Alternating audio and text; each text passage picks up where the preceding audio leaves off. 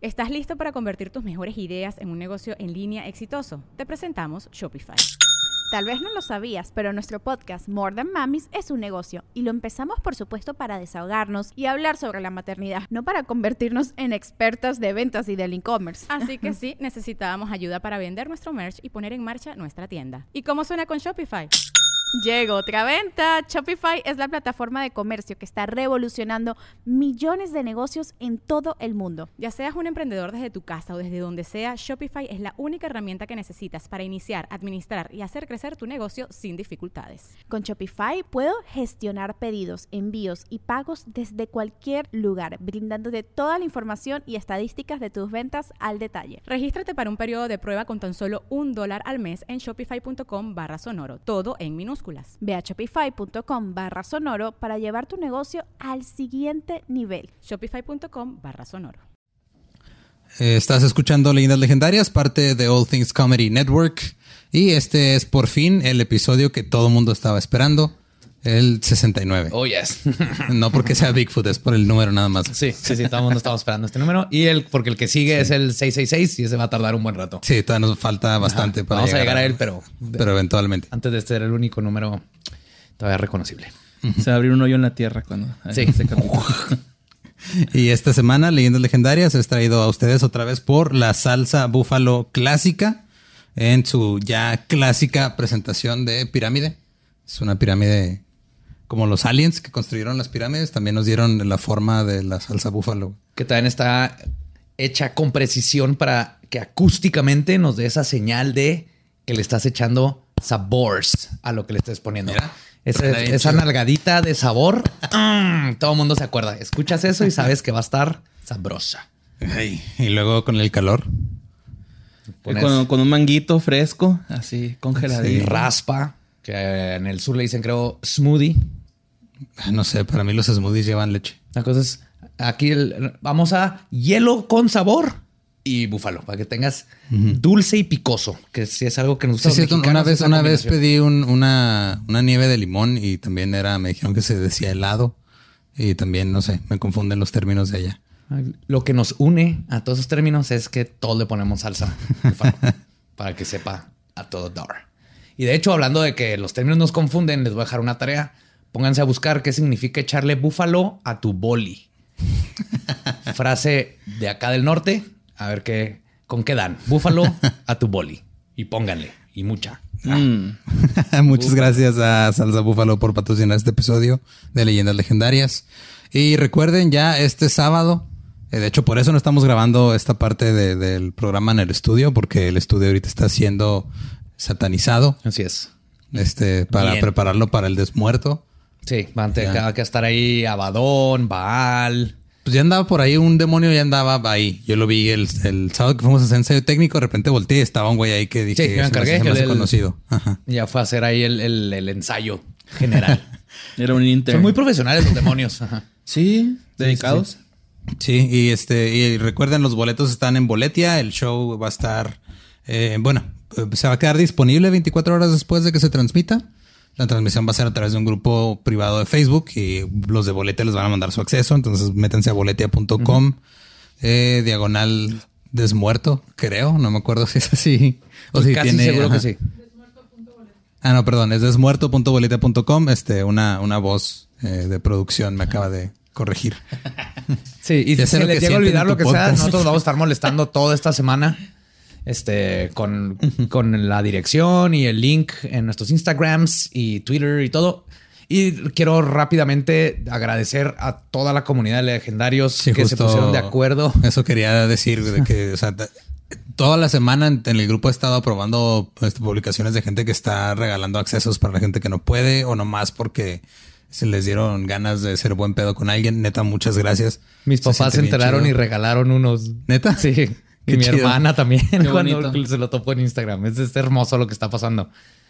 Y la neta, el, show que le estamos preparando está bien chido. Ya este corrimos un ensayo técnico y no va a ser nada más un episodio. Va a haber sorpresas, va a haber participaciones. Digo participaciones porque no van a estar invitados presencialmente, pero algunos Pero amigos ahí, ahí, van a ajá.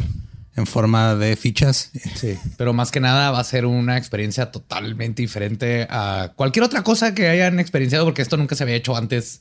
El, Sí, porque aparte también este, van, a, van a poder ganarse cosas firmadas y así va a estar chido. Ajá, y van a participar y va a estar el macabroso y fabuloso. Ah, es lo que más no les quiero, no les quiero spoilear algo. Entonces ya saben, este Leyendas Legendarias Desmuerto, el 27 de junio a las 9 de la noche, hora de la Ciudad de México. Eh, si compran el acceso, lo van a poder ver 24 horas, hasta 24 horas después.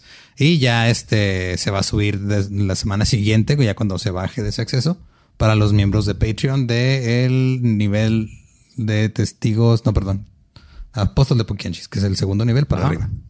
También lo van a poder ver ahí en el junto con las Volver otras cosas que ya tienen con las co- cosas que ya tienen ahí en el contenido exclusivo en YouTube y Patreon. Sí, y yo ya nomás espero que lo vean. Y sé que van a tener ahí algún drinking game. Y me Sí, quiero enterar de Cada vez que te trabes, sí, se va a hacer este tendencia en Twitter congestión alcohólica legendaria por culpa de tu dislexia. Sí, no, no, no, con cuidado, con moderación. Ish, ajá, cuídense. Sí, y ahora estamos el día de, de hoy aquí este, queriéndole cumplir una fantasía a Borre. eh, el 69 con Bigfoot. Así que, así que los dejamos con el episodio 69 de Leyendas Legendarias. Imagínate sentir sus huevitos calientitos, güey, así en la Yo creo no alcanzo, que llegaría a la pelvis nada más, ¿no? Ajá, Pero es una zona bastante sensible. Y te los puedes poner en los ojos y duermes más a gusto. güey. Se puede alcanzar el orgasmo con besos en la pelvis. ¿Ves? Tú sí sabes, Bigfoot te va a querer. Ok.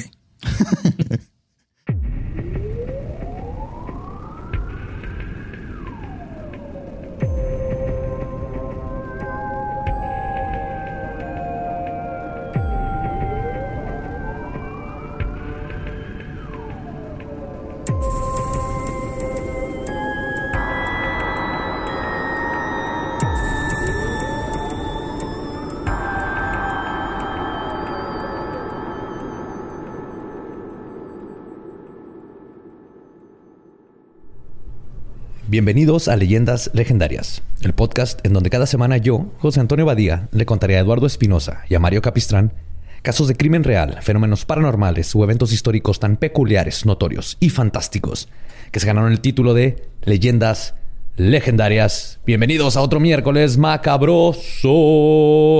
Como siempre me acompaña del lado este Eduardo Espinosa. ¿Cómo Y estás? del lado otro. Y del lado otro, Mario Ma- Ma- Ma- Mario Capistrán. Se habrá sido así el pedo, o sea, de cuando estaban poniendo los puntos cardinales, que un güey dijo este o este, y pues así como preguntando cómo ponerle. Y el otro güey dijo Simón y los anotó. Y los anotó. Ya vámonos, güey. Ya no nos, no nos pagan lo suficiente para estar haciendo estos pinches planos cartográficos. Sí, es el tipo de cosas que me que no me deja dormir en la noche. Esto es arriba, esto es abajo. Allá. No lo había pensado. ¿Cómo estás, Borre? Muy bien, gracias, Joe. Lolo. ¿Están listos para escuchar más sobre Bigfoot?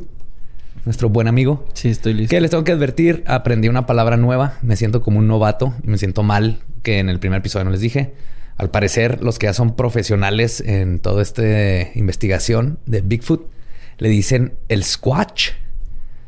We're looking for the Squatch. Looking for the squatch. El Sasquatch. Entonces dicen el Squatch. Entonces a veces voy a decir Squatch porque no me quiero sentir mal de que bien, bien rookie y Que, que se me fue totalmente el, Noob. el lingo de los pros. Pero también estaba chido. Bigfootólogo, ¿no? Ya- Bigfootólogo. Ujú, Ajá. Estaba chido. Ajá, squatchólogo. Está más padre. Squatchólogo.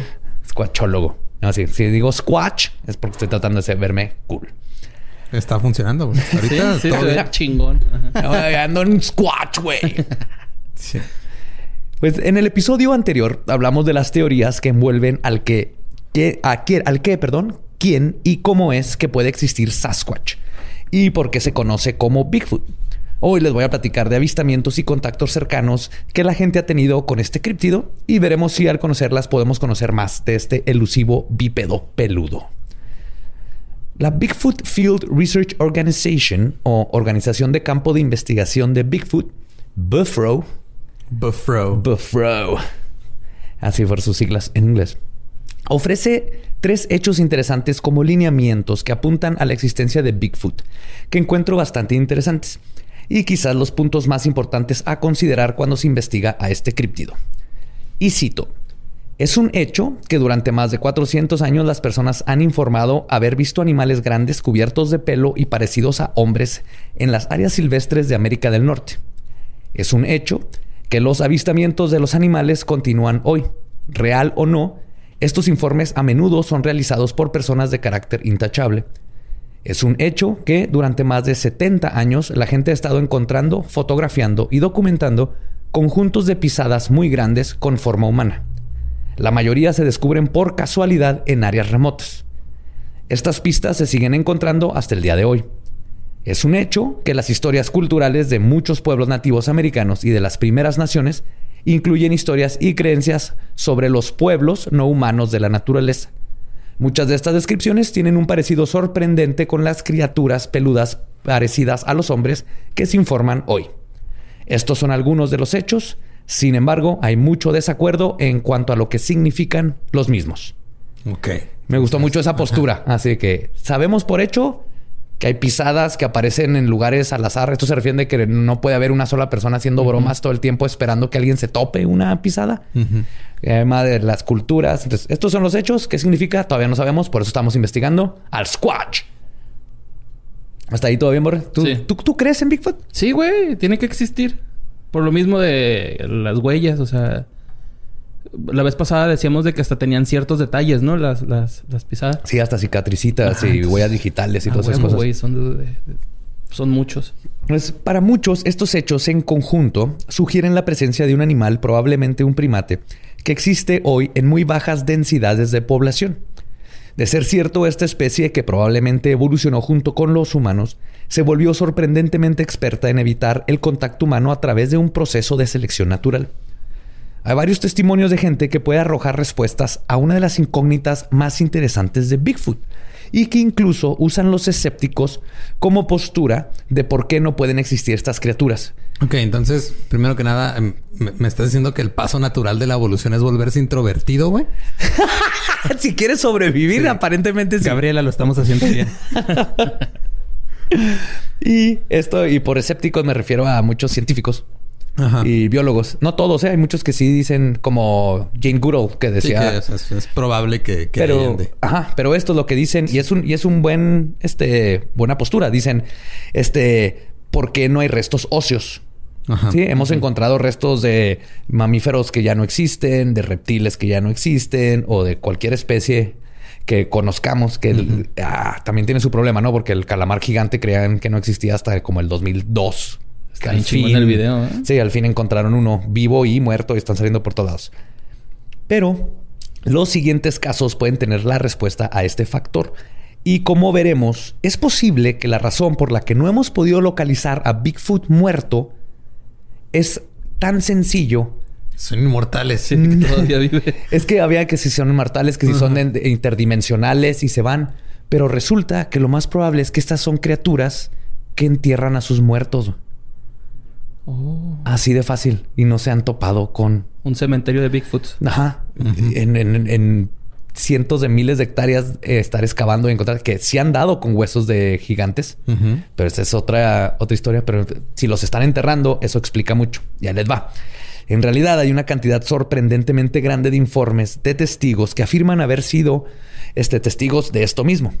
Un excursionista contó haber visto a un grupo de tres Bigfoot enterrando a un cuarto en la naturaleza antes de colocar grandes rocas sobre la tumba, en lo que parecía ser alguna muestra de respeto. El hombre regresaría más tarde, pero no podría localizar el sitio exacto. En otro informe similar, un testigo llamado Ray Crow Queriendo que era algo respetuoso y nada, que eran pinches tres Bigfoots mafiosos que habían chingado a un güey. matando el cadáver de su, de su sirvienta Matando el y los hicieron estaba- ya políticos. está muerto, ya es cadáver. O sea, más bien enterrando, el- ocultando el cadáver. Ahí vas con tus tecnicismos. Ay, Per- per- ponerme enfrente de todos. Perdón, perdón por arruinar tus ideas con mis definiciones de diccionario. A lo mejor le ponían las piedras para que nadie profane las tumbas, ¿no? O sea, que... Sí, probablemente es como una forma de entierro de que no los puedan escarbar, que no se el... Pues como nosotros que los metemos en ataúdes y luego pones concreto y todo. Es una lo llegan de- los metalerillos esos de... a profanar, ¿no? Ajá. Al Bigfoot metalero de No hagan eso, no. Y Este, en otro informe este, similar, eh, Ray Crow afirma que en el norte de California, en la década de 1960, había visto a cuatro Sasquatch llevando huesos masivos a través del desierto. güey. O sea, ellos los iban cargando. Oh, shit, y ya ven que los elefantes hacen algo muy parecido. Tienen cementerios de elefantes. Entonces Sí. no, no está muy por encima pensar que si hay un primate tenga el- tenga una concepción de la muerte y de respetar a los muertos. Como Sí, o los- sea, porque estamos acostumbrados a los primates que nomás te avientan caca Ajá. Y este, obviamente, sabemos que y los se ríen. este se pues, lleva gente en, en bolsas de, De costa. de- de dormir. Una funda de almohada gigante. Y los se pelea con la esposa. ¡Soco, soco! ¡Soco! En 1992 también hubo un informe en Estacada, Oregon, cerca de Bagby Hot Springs, de dos Bigfoot vistos en el lecho de un río enterrando a otro compañero muerto bajo un montón de piedras inmensas. Curioso que coincide. Se intentó investigar el sitio, pero para ese momento una inundación había arrasado con toda esa área.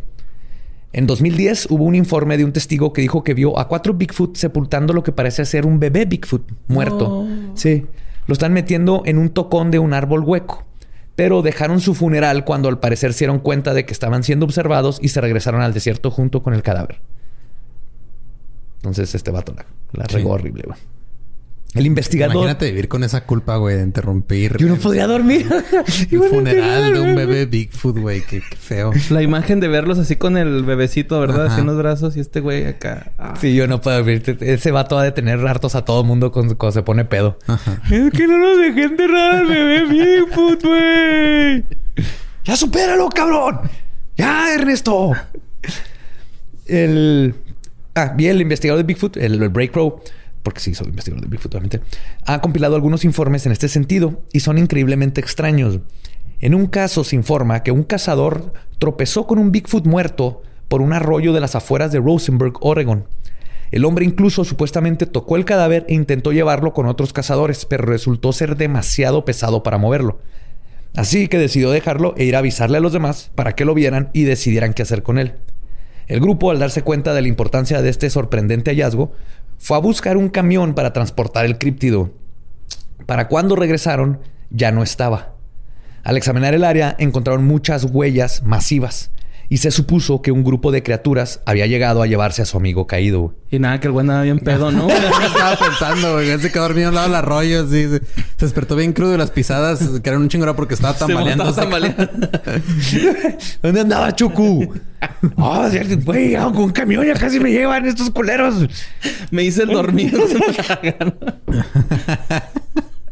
Sí, es el dormido como cuando Tal no vez, quieres ir a la escuela. tal vez lo hacen a propósito, güey. Así que, güey, ya me vi un güey y le fue a decir a sus compas que vio un Bigfoot y cuando regrese no voy a estar y se van a sacar de pedo, güey. Ese güey ya se va a sacar de pedo. Haciendo videos ese güey, va. Sí, los Bigfoot grabándolos. Un TikTok. Otro caso fue reportado por el investigador Peter Byrne y ocurrió en 1960 en el centro sur de Columbia Británica, Canadá. En este caso, dos pescadores supuestamente se encontraron con un Bigfoot muerto a lo largo de un sendero remoto. Pero cuando examinaron el cuerpo fueron ahuyentados por sonidos bastante amenazantes de que estaban chocando contra la maleza. Los, los pescadores regresarían al sitio más tarde con funcionarios de vida silvestre, pero por supuesto el cuerpo ya no estaba y estaba rodeado de pisadas gigantes. La probabilidad de encontrarte con un funeral de Bigfoots es escueta. Con uno vivo, no tanto. Pero aún así, no es común. Y es por eso que por décadas, décadas, perdón, criptozoólogos, primatólogos y entusiastas de este- en esta criatura han estudiado formas de poder atraerlo. Una de estas técnicas, la más conocida y Perreo. sencillas, el perreo atrae a todo mundo. el perreo del, del Bigfoot se llama el suku suku. el soca, soca. Ajá, ¿Cómo? Soca, Soca, soca. ¿no? Soca, soca. Mm, mm, mm. Uh, uh. ¿Sirvió, Borre? Sí, sí. Está medio tropical, pero sí me... Dame Bigfootcito, dámelo. Ay. Dame Bigfootcito, dámelo. Soca, soca, soca, soca. Ahí está otro- el, el nuevo éxito del chombo. Pinche chombo. Ay. Bueno, una de las técnicas más conocidas y sencillas y que tiene un alto nivel de éxito es el knocking o golpeteo. Muchísimos testigos han experimentado. Sí, Son ese- expertos. Son expertos en tocar, sí. Sí.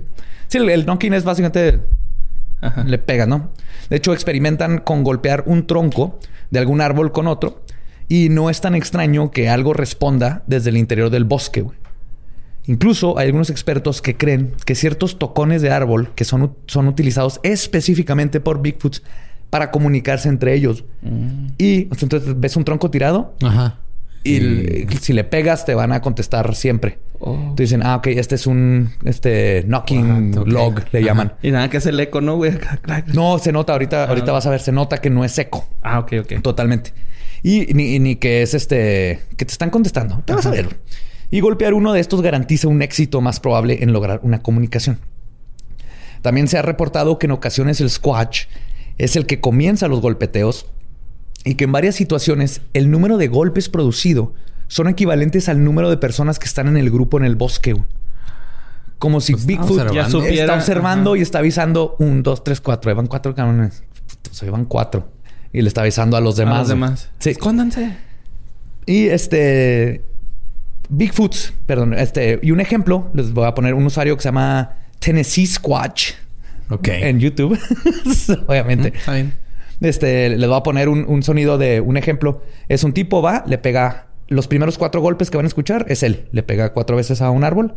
Y los, los, lo que sigue, la respuesta, ese es el, el- lo que ellos dicen que es supuestamente un Sasquatch contestando.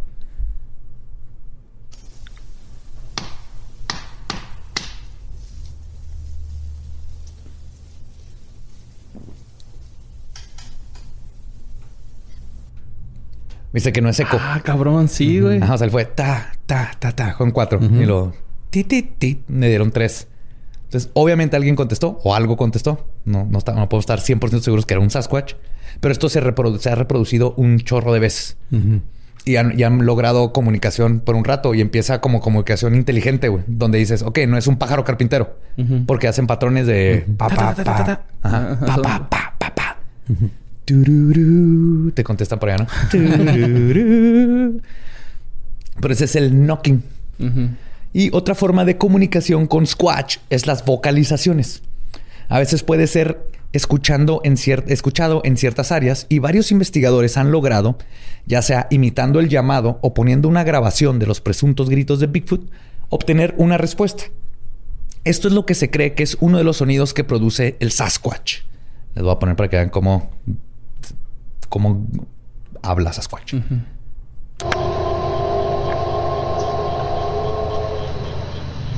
you hear it?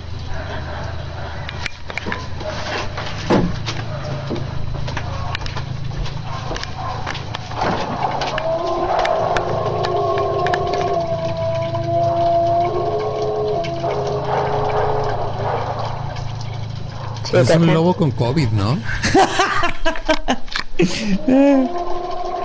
Es un chubaca, güey. Ajá. Con menos flema. Sí. Sí. Sí, sí, tiene un poquito. el- O sea, ese era un Bigfoot que se acaba de pisar un Lego gigante, güey. se pegó en el dedo chiquito que parece. Imagínate que un Bigfoot se pegue en el dedo chiquito güey. Pobre. la noche. Ajá. Y Es como así. pegarte en el pulgar. Mira, por su fresita y. ¡Viejo! ¿Por qué moviste la piedra? ¡Uh! Esa grabación se conoce como las vocalizaciones Trent, porque fueron grabadas por Nancy Trent. En otro ejemplo, el biólogo John Bindernagel, me encanta ese apellido, Bindernagel. Bindernagel, Ese era... ¿De qué casa de Harry Potter era él? Él era Ravenclaw, huevo. John Bindernagel analiza las vocalizaciones de Alert Bay. Entonces, este es para que vean, comparen. Este es otro lugar completamente diferente. Van vocalizaciones de Bigfoot del biólogo John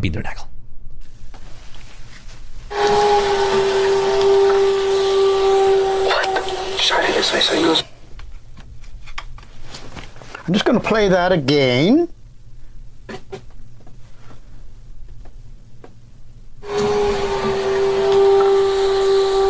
Sorry, yes, I saw you. Obviamente los vocecitas que se escuchan es gente que lo estaba grabando en su... Ah, yo pensé que hablaba inglés el en su pinche. Si no mames, pronuncia mejor que yo, Sí, güey. güey. No, él era, era John Bindernagel. Es que Sí, yo, yo edité los audios, obviamente no sé. No, pero su, Y dejé pedacitos bien ahí. vergas, güey.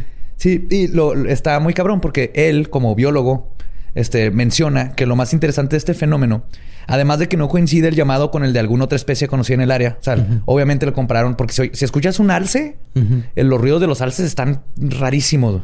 Oh, oh, oh. No, no son así para nada, nomás quiero tener ganas. No, pero busquen un alce y Deja de inventar sonidos de animales que ya existen, güey. no, no me sale. no me- El punto es que es bien raro. Si, no, si nunca lo has escuchado, lo escuchas en el bosque, crees que es un pinche demonio que viene a, a, este, sacar el necronomicon. Entonces, él es biólogo y lo han analizado. No es un animal conocido. Y además, lo que él dice que es lo más increíble es que se han hecho estas grabaciones en diferentes hábitats conocidos del Bigfoot, que están a millas de distancia y que no comparten las mismas especies. Entonces, inclusive quiere decir, o sea, ah, porque comparan las ondas, Ujú. este espectrolomagia. ¿Cómo Sí, exactamente. Sí, las cosas que, que yo, yo que edité el audio, vi los colorcitos y les puedo decir que el audio es real. O sea, sí, sí se marca en, en las hace ondas. Como los güey. Hace ondas. Todo audio que pueda ser reproducible es real. Ajá. Sí. Sí. La fuente es la que puede ser cuestionada. Ajá. Pero aquí el punto lo que dice él es la fuente, o sea, comparan las ondas, son muy parecidas. El que está produciendo el sonido, Sí. los puedes comparar y dices, ok, al parecer es la misma cosa la que está produciendo el sonido, pero lo- eh, hay en Canadá, hay acá abajo en, en- en, este North Carolina, hay en Texas, hay en Ohio, en Florida.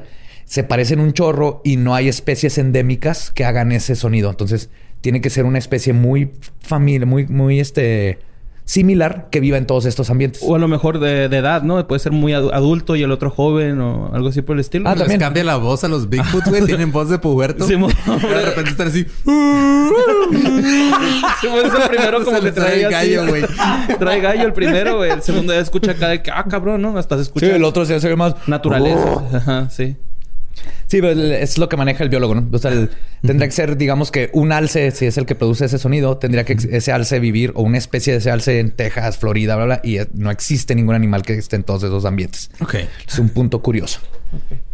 Y algo curioso sobre este tipo de supuesto comportamiento de Bigfoot, específicamente con la aparente atracción a los golpeteos, es el paralelo que encontré que tiene con las antiguas leyendas de los nativos americanos y sus descripciones de su gran hermano. En los viejos tiempos, las mujeres, ah, perdón, y cito, en los viejos tiempos, las mujeres aprendieron a nunca dejar sus bellotas desatendidas. Pasarían todo el día golpeando las grandes rocas cerca del río, haciendo la comida de bellota, y luego se iban al río para limpiarlo. Luego lo dejaban secar al sol, pero volverían, volvían y desaparecía. Encontrarían grandes huellas en la arena donde dejaron la comida, y sabían que Harry Man lo había tomado.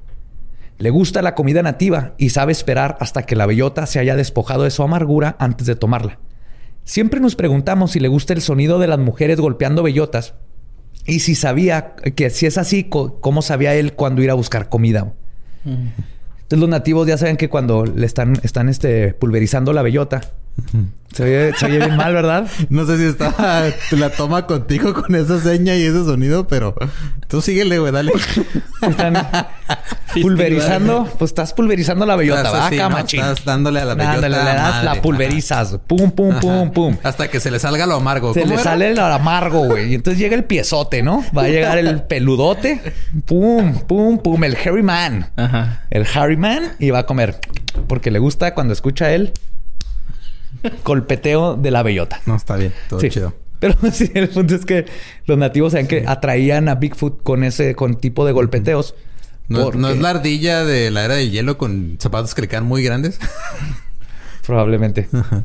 Pero eso indica una correlación este, Entre los sonidos. histórica con esta, esta forma de comportarse, supuestamente comportarse de, de Bigfoot. Está, Se me hace interesante.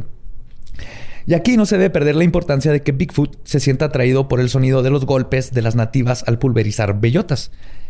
Este podría ser un comportami- comportamiento de Bigfoot incorporado en una historia tradicional. También puede ayudar a explicar algunos comportamientos atribuidos a Bigfoot ahora, como los mencionados golpes de madera, ya que puede ser un intento de Bigfoot de emular un sonido que se escuchaba con tanta frecuencia en tiempos prehistóricos y que indicaba que había comida. También vale la pena señalar como una observación indirecta de que si este es el caso, entonces Bigfoot muestra que es lo suficientemente inteligente como para saber que golpear significaba comida y esperar hasta que la comida estuviera lista y que se fueran todos para luego ir y robársela. ¿No se les ha ocurrido dejar unos timbales en el bosque? A ver qué pasa. Te das el- tu, tu conga sascuachera. Y empiezan a tocar esos güeyes, ¿no? Santana, güey. Chingo. Empiezan un rave. Pero al parecer hay otra forma de llamar la atención del Squatch, que dio resultados muy interesantes. Derek Randalls, quien junto con Shane Corson, Dave Ellis y otros están a cargo del proyecto Olympic en el estado de Washington, que se encarga de investigar al críptido, tuvo una experiencia aterradora experimentando con un nuevo sistema para atraer a Bigfoot. En 1998, Randalls viajó a la Universidad del Estado de Washington en la ciudad de Pullman para hablar con el profesor Grover y preguntarle sobre su opinión de qué sería el mejor señuelo para atraer a Bigfoot. El profesor le dijo que fuera a McCall, en el estado de Idaho, porque es donde más se han visto, este, más avistamientos han habido. Y también le dijo que debería de utilizar sonidos de un bebé llorando. What the f- Ajá. Randalls ¿Llega nunca- Bigfoot a callarlo o cómo? ¡Cállate ese pinche bebé! Amamantarlo. Tengo que ir a asustar a unos turistas mañana a las 6 de la mañana y no puedo dormir. Randalls nunca había escuchado de esta técnica, pero la encontró interesante. Asumo que tiene que ver como biólogo, sabes que el sonido de bebé, de, de cualquier animal bebé, está hecho para... Cuidado. ya- sí, llamar en chinga a la mamá. Por eso están, y por eso no te deja dormir y por eso te pone de nervios, porque luego lo tienes que ir a, a resolver. O sea, a- a- es algo que tenemos en el cerebro, en el hipotálamo reptiliano, que luego lo, este, y eso lo voltean a ver cuando... No lo saca la lengua. Pero sí, el, el llanto de bebé. Los gatitos lloran Ajá, por eso como humano, como- digamos así, pero más bien es que todos los cachorritos y todo lo bebé hace ese chillido específicamente para que vayas. O sea, asumo que por ahí se fue la lógica de este profesor de pues, ponerle sonidos de bebé. güey. Randalls nunca había escuchado esta técnica, pero la encontró interesante. De regreso a su casa grabó a su hijo recién nacido llorando y luego convirtió el llanto en un loop continuo que duraba todo el lado de un cassette. Ya con la grabación se internó en el bosque de Burnt Fork en las montañas Blue de Oregon. No pudo ir al lugar que le recomendaron que estaba muy lejos. Ya de noche se dispuso a usar su nuevo señuelo. Después de una hora de estar escuchando a su hijo llorar, le empezó a doler la cabeza y ya estaba a punto de abandonar su experimento cuando de repente escuchó un estruendo a la distancia. Sacó su cámara y comenzó a grabar. También sacó su pistola y citó, por si acaso, lo entiendo. Randalls luego pensó que lo que fuera a venir no iba por él, sino que había sido atraído por el llanto de su hijo. Y es donde empezó a pensar, "Fuck, viene por mí, ¿qué va a hacer? ¿Será Bigfoot, dos Bigfoot, un oso? Y la teoría del oso rápidamente desvaneció cuando notó que lo que fuera que venía hacia su, luca- hacia su locación se escuchaba corriendo claramente en dos patas. Y cito, se escuchaba como si un linebacker corriera por el bosque sin importarle nada a su alrededor. Ay. Así un pum, pum, pum, pum, pum, pum, pum, pum. Sí, porque si son de cuatro. Ay, perdón. Ajá. Son cuatro. No, no puedo dejar de evitar imaginármelo corriendo con la canción de Blocking Rocking Beats de, My- de Chemical, De My Bro- Chemical de Brothers. Chemical Brothers. Bueno, con esa rola corriendo madre. No, Lo que sea que iba corriendo hacia Randall se detuvo a unos metros, justo detrás de unas matas de arbustos que separaban su campamento del resto del bosque. Y el sonido de pies corriendo fue sustituido por el de una respiración profunda, rasposa y pesada. Después de unos minutos, que tiene apnea Bigfoot. Bien bofo, güey. Más bien, no, acá. Sí. Tanto ¿Qué pedo, juego. güey? ¿Qué haces? Me pegué en el dedo chiquito, güey. Y luego oí un bebé llorar. Ah, todo bien chido, güey. Vamos a, vamos a dormir, güey. No mames. No- hoy no es mi noche. soca, soca. Después de unos minutos la respiración se detuvo, lo que según Randalls hizo todo más terrorífico, ah, porque ahora ni siquiera sabía si lo que estaba ahí seguía en la misma posición o no. O sea, mientras antes por lo menos decía que este cabrón enfrentito de mí de repente se cayó, güey. Y después de horas de hacer guardia sin darse cuenta, se quedó dormido exhausto por el incidente. Despertó, ya de día armándose de valor, fue a revisar el lugar donde escuchó por última vez la respiración y encontró huellas de Bigfoot. Junto con un claro camino hecho con ramas rotas y vegetación aplastadas por donde claramente el criptido se había hecho camino hasta donde estaba Randall. Por suerte, encontré un audio grabado en British Columbia, en Canadá, por una mujer que estaba acampando. El video está completamente a oscuras, eh, ya que la mujer decidió no prender nada dentro de su casa de campaña cuando despertó, a lo que claramente era algo merodeando en el campamento. Y es algo que asumo yo que es muy parecido a lo que pudo haber escuchado Randalls o lo que describe él en la maleza. Esta chava dice que no era ningún animal y eh, es un sonido de, del Sasquatch afuera de su casa de campaña. Ahí va. Qué perro miedo, güey.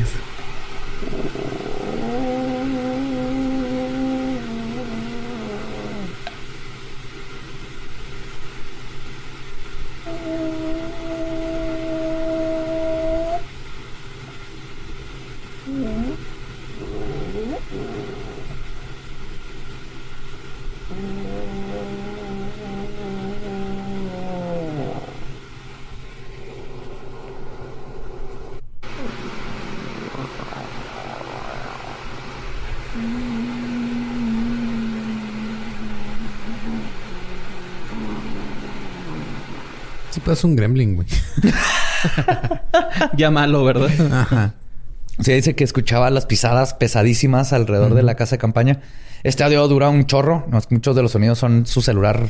Ella misma dice así. eh, En unas partes es mi celular, este, contra la casa de campaña. En una parte le hace ella como para ver si le contestaba. Sí.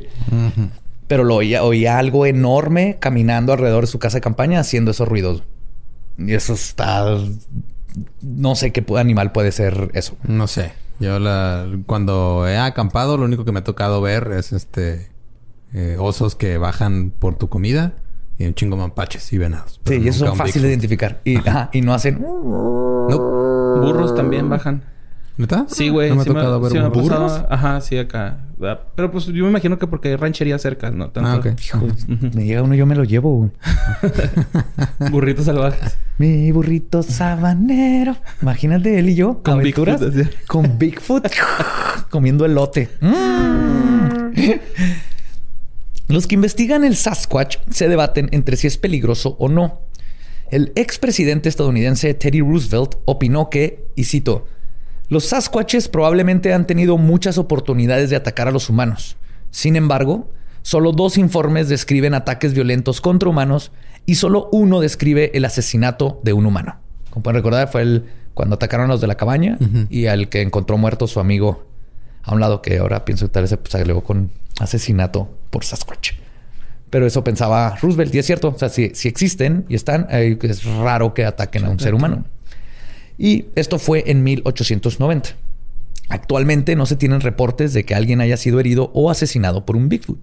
Y aunque la retirada parece ser la respuesta típica de un Sasquatch a la presencia de humanos, muchos informes creíbles han descrito el haber sufrido el acoso hacia campistas y propietarios de propiedades rurales por parte de los animales. Bigfoot mandando un chingo de mensajes. Buenos días, bonita. ¿Cómo amaneciste? Food pics.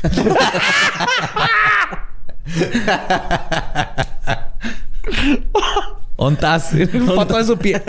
Ya Mira de lo que dicen de lo que, de lo calzan grande.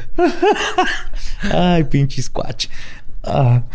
La actividad de acoso generalmente se limita a gritos, choques y chasquidos de ramas de árboles y arbustos. Y ocasionalmente el lanzamiento de piedras. Oh, también rompen ramas. Esto sí es impresionante y no lo puedo explicar. Ramas del grueso de tu brazo. Ah, vete a la verga, me asustó esa moto, güey. No mames, güey. Chinga. Relájate, güey. No estamos, no estamos enter- Hasta donde sabemos. güey, acá, güey. Hasta donde sabemos, los Bigfoots no saben subir escaleras. Entonces estamos bien. Este también he visto ramas, fotos de ramas del tamaño de, sí, del grueso de un brazo humano, completamente dobladas en espiral. O sea, que alguien la agarró Ajá, y luego la- fue, lo fue girando lo sobre fue su girando. propio eje. Ajá. Y están así en espiral. Ajá, como si la estuviera exprimiendo, lo cual se necesita una fuerza Cabrona. cabroncísima. Dicen que eso también es parte de Bigfoot. Y a veces hacen las propiedades, los, los truena. También de ahí sacan como tipo soguita, ¿no? Para amarrar, me imagino. Ah, ¿no? probablemente. Sus cantoncitos, Sí. sus, sus balsas, no sé si sepan Sus remar. balsas. ya te las llevaste. Ah, tú ya les tienes acá. sociedad acá. Ah, agarran su balsita tus güeyes y luego se van a comprar este tabaco. Y lo, lo cambian por, por guarache allá. Sí, de verdad, en el mercado de guaraches en los Bigfoot debe ser muy grande. Un chis guarachote. Sí. De llanta. Pero aunque no existen reportes de que ataquen humanos, hay un gran cuerpo de evidencia que apunta que son muy probablemente omnívoros. Y se les ha visto cazando venados, alces y mapaches. Entonces, si es normal ver a alguien, bueno, no a alguien, a un Sasquatch corriendo detrás de un venado. Hay un chorro de más los nativos americanos. Vi uno hermoso que está así, el típico viejito, así con sus cigarros a un lado, en su casa de- en medio de la nada ahí en Texas. Y sí, sí, aquí yo estaba. Y pasó un venado con la blanca, ya es que saben los nombres. ¿no? Y atrás iba el Sasquatch. Y vi cómo lo agarró y se lo echó en el hombro y se metió. Eso fue el miércoles. ¿Como Así todo. Sí. No, sí, me encantan esas historias de. Yo pensé que eran vegetarianos, güey, esos güey. no, aparentemente son omnívoros como los osos. Ajá. También se han reportado casos aislados donde un aparente Sasquatch mata a un perro. Curiosamente, las veces que esto ha sucedido, el perro se portó de forma agresiva y lo persiguió y atacó al críptido. Es más de defensa. Y la razón por la que se asume que el responsable de la muerte de los perros es un Sasquatch y que fue en defensa es porque en estos casos La, en la cara del perro. Ah, en estos casos el animal es encontrado desmembrado, no mordido, o sea, como que lo arranca en pedazos ¿no? y no está devorado. Entonces, la verga. sí, Un paso de verga, ma. sí, sí, lo agarra y le arranca la cabeza y lo tira. Y un oso o un puma o un gato No, se montés lo- te lo come, se lo come. arañazos y mordidas. tiene garras, ajá, garrazos y todo. Entonces, obviamente aquí el Bigfoot no lo mató por comida y Se no, sintió no era un, amenazado, sí, ¿no? y no era un gato montés. Otra evidencia de que Bigfoot es carnívoro y caza su presa con son los diversos casos de los montículos de huesos que son encontrados. Ok. Estos también curiosos. En el área de Hastings Ditzil Dutloy, dentro de la reservación Navajo en Nuevo México, es común encontrar huesos apilados. Un comportamiento no común para la vida sil- silvestre. Pero además, los videos muestran huesos que fueron rotos a la mitad como ramas para llegar a la médula ósea. What? ¿Les gusta el tuétano? Les gusta el tuetanito, les encanta. ¿Quién no? Ajá. Pero está roto, no está mordido. Porque Ajá. si hay animales que el, Sí, lo- lo- lo roen. Lo roen hasta Ajá. que llegan a la médula. Pero estos están rotos y de hecho eh, vi en el video. Los, el, está el, Está el hueso, o sea, como si lo partiera a la mitad lo con la mano. partió a la mitad, Ajá. ajá. le sacó y luego los pone y los encuentran así, justo un- uno lo del otro, que algo, a un animal que lo estuviera royendo, te esperas que queden más esparcidos. Y aparte, cuate, todo esto empieza con una montaña de huesos. No hay animal que junte huesos así en un lugar. También se puede. con. Con modales. Sí. Un oso obsesivo compulsivo. aquí. Un, obsesivo compulsivo. Un obsesivo con- Aquí van mis huesitos, aquí van mis frutitas. ¡Ey, no me toques mis frutitas! No, Squatch, no, quítate. No me muevas mis hojitas. Esas hojitas. Enfocándose. Ahí va mi colita. Ya me moviste mi hojita. También se puede observar que huesos como los de las costillas fueron golpeados contra un árbol, piedra o contra otros huesos para romperlos y llegar a ese delicioso y suculento tuetanito. güey. Ok. Entonces están reventados nomás así como de un lado y una. Sí, como si lo reventara, lo, lo succionara para sacarle también Ajá, esa, señal, también esa saca- señal también vamos a sacar de contexto bien culero, pero... y golpeados así Pero contra. ya se hizo. Ajá. Que también puede. o sea, sí, luego así, luego... Y luego para acá. Eso se la regalo. Y aunque no se pueda saber con certeza que un Sasquatch lo hizo, este fenómeno de los montículos de huesos es bastante peculiar y misterioso por sí solo. güey. Sí, está raro. Está muy cabrón. Aún sabiendo que de que Bigfoot caza y come animales, un caso en particular que sucedió apenas el año pasado nos muestra que quizás tienen un lado compasivo y una inteligencia más alta de la que algunos le atribuyen. El martes 22 de enero del 2019, el niño Casey Hathaway, de tres años, fue reportado como desaparecido por su abuela. Casey estaba jugando junto con otros dos niños en el patio de la casa, juntos en, que estaba junto al bosque de North Carolina. Este sí me acuerdo. Los abuelos buscaron al pequeño por 45 minutos en el área rural, pero no lo encontraron. Llamaron a la policía y ellos junto con expertos en búsquedas y cientos de voluntarios comenzaron a ayudar a localizar al niño. Lo más preocupante era que las temperaturas en esas fechas eran de menos 8 grados centígrados. Ay, se puede morir de frío Sí, el para la gente del Sí. centro, este, existen los grados negativos. Sí. Haz de cuenta como adentro del congelador. Cuando sí, pidan un hielo, a veces los encuentran. Pidan uno y agarran la mano ah, así, Así, pero en todo el cuerpo, todo el tiempo, por Sí. dos, tres meses seguidos. Y quema a veces. Si hay viento. Mucho, mucho frío. El niño no tenía comida ni agua y pues tenía tres años. Entonces Estaba cabrón. güey. Así que cuando pasaron dos días y no se habían podido localizar al pequeño, todos asumieron lo peor.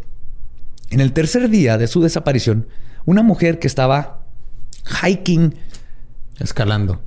Ajá, no es escalan- escalar, es, cam- camina- es una es como caminata, caminata, silvestre. ajá. Es que me di cuenta que es, es un término muy gringo. Es un término muy blanco. estadounidense muy blanco, ajá, donde es- convirtieron el ir al bosque en un hobby. Sí. Los mexicanos si vas al bosque es porque vas a... Se subió al cerro a fumar mota y ya. Ajá, ajá, allá es hiking, no existe el término. Hiking. Escuchó los gritos de un niño pidiendo por su mamá. La señora llamó al 911 y Casey fue encontrado debajo de unos matorrales, como tapado. La policía tuvo que atravesar agua congelada, güey, que les llegaba hasta la cintura para llegar al dicen, niño. ¿no? ¿Eh? Ah, no, ok. No. No, no, no. Oh, o sea, el agua... Agua muy fría. Muy fría, sí. Freezing, traduje mal freezing. Ajá. Freezing con agua a punto de hacerse hielo. Lo curioso de este caso es que cuando el sheriff Hughes llevó al niño al hospital y se vio con su abuela y su madre, Casey les dijo que un oso en el bosque lo había cuidado durante esos tres días. Entonces el niño duró tres días a menos ocho, sin agua, sin comida. Antes, atra- a ver, atravesó un, un río, Un de, río agua de agua. congelada casi. tenía bien poquito, este, el, el término es frostbite, que es cuando se te, se te empiezan a quemar las Como- articulaciones. Es como hipotermia, ¿no? Sí, O sea, te- no es, te da- es este cuando se, por el frío se te empiezan a... a congelar. necrosar, se te necrosan las extremidades, porque el frío empieza a hacer que la sangre no te llegue a las extremidades, entonces la- las puntas de los dedos de los pies y las manos son las primeras, se ponen negras y llega un punto en donde se te cae. Ajá, así y como se va hielito, extendiendo, así, ¿no? se- se rompe. Se Sí. rompe. Es muy común para estar tres días así. El niño tenía apenas le estaban dando, o sea, nada de qué preocuparse. Sí, o sea, de ese que se recupera, que no le pasa nada. Y tenía una leve hipotermia. Ni siquiera estaba como alguien que estuvo tres días en el bosque. Una Sí, no, aparte sí, atravesó el río porque sí, o sea, de esos ríos, este, son de los que como el agua sigue en movimiento no se congela, güey, pero está a menos. o sea, Está bien friotote. güey. eh, A veces está a temperaturas bajo cero. Echar sí, birrias. exactamente. Es que me debería- quedé pensando en el término, nunca lo habían analizado, pero es por eso le dicen freezing water. Freezing porque debería estar congelada, pero... Pero ajá. como está en un constante movimiento, no se termina No de congelar. congela. Entonces este niño sobrevivió tres días y esa fue su respuesta. Un oso me cuidó. Entonces, obviamente, un chorro de, de gente fue de... Ajá, "Ese no fue un oso, joven. Ese es un Bigfoot. Pero el niño no tiene una noción Sí. del Bigfoot. El sheriff, me encanta porque el sheriff dijo así que... No voy a decir nada. Nomás si el niño fue su forma de sobrevivir... Chido. Pero sí defendió de que... Porque hubo otras teorías, ¿no? Que dijeron... Sí. Está, estuvo en un carro y luego apareció ahí y el sheriff quitó todo. Así que no, no estuvo secuestrado, no estuvo en un carro y Sí. alguien fue y lo dejó ahí tres horas antes de que lo fuéramos a rescatar. No habían otras huellas. O sea, no sé qué pasó. Ajá. Oye, sí, pero no había huellas de este güey, del Bigfoot. No, pues quién sabe cuánto tenía de todas el niño ahí y seguía nevando.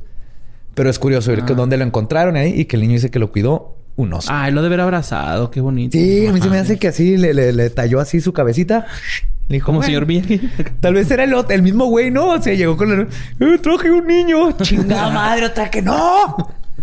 Deja de traer personas a la casa, cabrón. Nos mantienes bien a nosotros. Soco, soco. Pero hay un críptido asociado con Bigfoot que parece ser todo lo contrario en temperamento.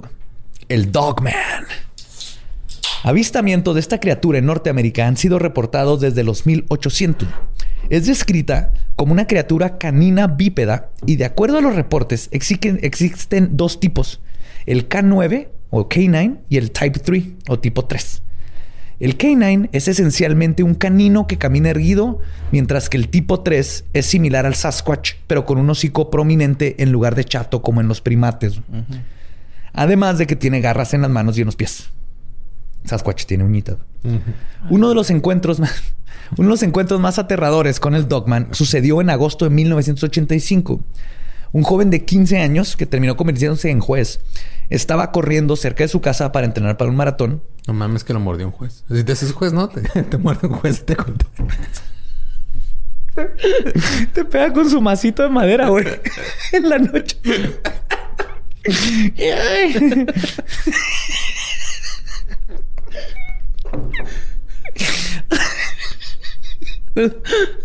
Ha corrido cerca de su casa para entrenar para un maratón. Aproxima... Ay, perdón. Aproximadamente... ¿Estás entrenando para un maratón? Sí. Sí, sí. Ap- aproximadamente a las 10 de la noche, mientras pasaba a un costado de un maizal que cubría hectáreas, notó que algo estaba dentro del mismo, justo a la altura de él. Y no solo eso, sino que él iba, co- iba corriendo paralelo a él. O sea, él iba corriendo y adentro del maizal iba algo Siguiéndolo. siguiéndolo. Ok. Notó Qué que era algo... Tipo sí. señales acá. ¿no? Ajá, güey, qué pedo. Ándale, haz de cuenta. Notó que era algo grande por la cantidad de mazorcas que se movían junto con lo que iba corriendo dentro de ellas. Sí, o sea, decía, esto es algo con Grande. volumen. Ajá. Primero pensó que podría ser un venado, pero cuando se detuvo, el que estaba en el maizal también se detuvo. Este güey volvió a correr y esta cosa corría junto a él, empatando su velocidad perfectamente. Creepers, creepers. Ándale. Pensando que este no era un comportamiento de un venado, el pánico se apoderó del joven, quien decidió correr lo más rápido que pudiera hacia una casa abandonada a unos 100 metros de la ocasión. Él se acordaba que ahí había un árbol muy alto y dijo, pues me trepo y chingue su madre, güey. Corrió lo más rápido que pudo y lo que lo iba persiguiendo seguía a su lado. Al llegar al árbol se dio cuenta que no había ramas que pudiera usar para escalarlo, así que decidió correr de nuevo, ahora hacia la casa de uno de sus amigos. Cuando llegó al final del maizal, que es lo que está tratando de evitar, sabía que lo que fuera que lo estaba si- siguiendo por a fin saldría a la luz. ¿ah? Parte de él no quería saber qué era, pero su curiosidad fue demasiada y volteó hacia atrás. Y es entonces cuando lo vio. Y cito, vi algo salir del maizal, justo detrás de mi hombro derecho. Puedo decir que lo primero que se me vino a la mente fue el dios egipcio Anubis. No tenía otro punto de referencia en esos días, mucho menos conocía sobre el Dogman o Bigfoot.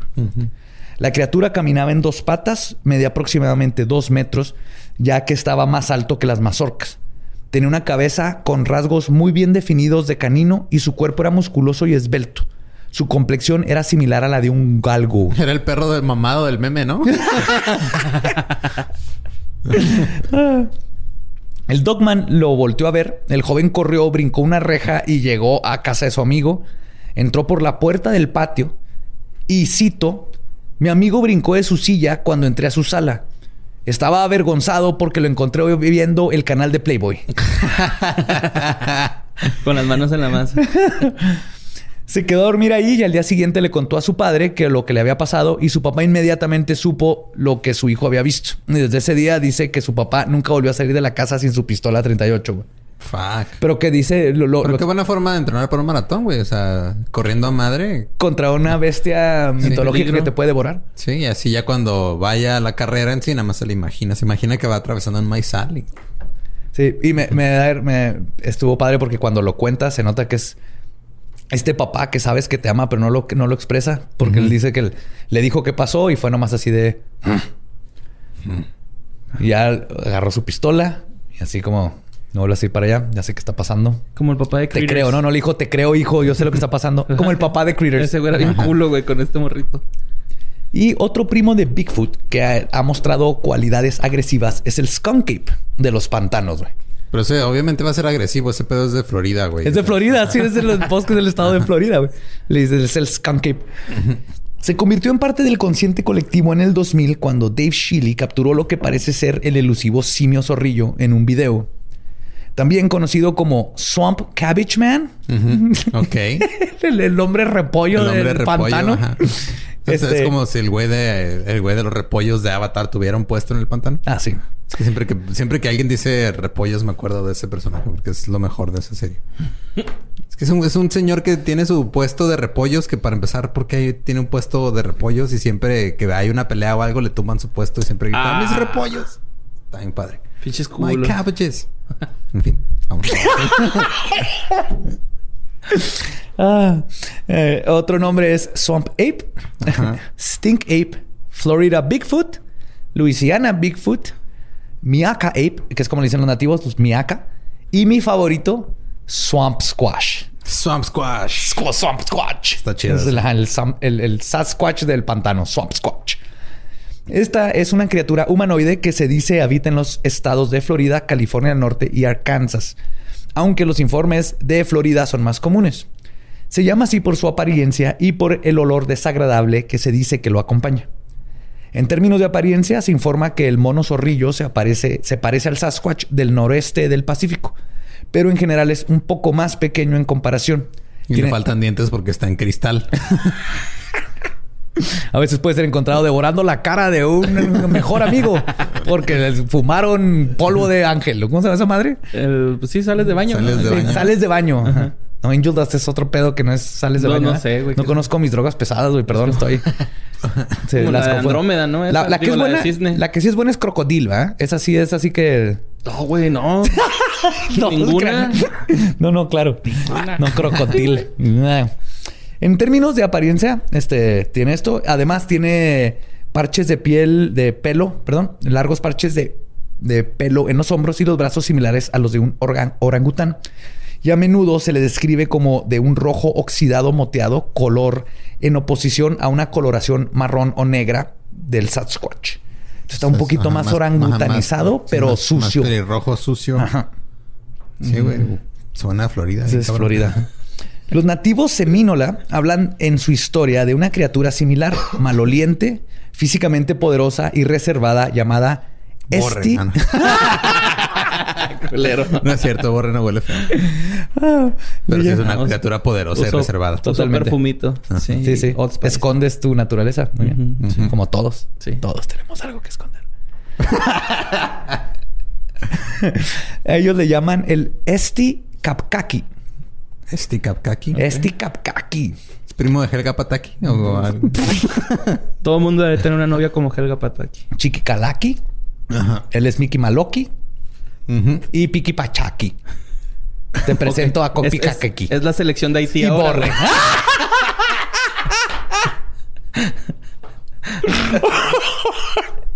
Ah, pero este nombre se traduce aproximadamente a gigante caníbalo. Oh, shit. ¿Ya? Para los nativos. O sea, come puros decían caníbales. nativa. No sé si. Come gigantes. Ajá. No sé si come caníbales. güey. Perdón. Un caníbal que come Un caníbales. caníbal que come caníbales. Caníbal se neutraliza, ¿no? No Es- sé. ¿Hipercaníbal? Hipercaníbal. Ajá. ¿Supracaníbal? Incesto caníbal. No. Caníbal cesto. Caníbal cesto, no, eso. No, no sé, hay que investigar.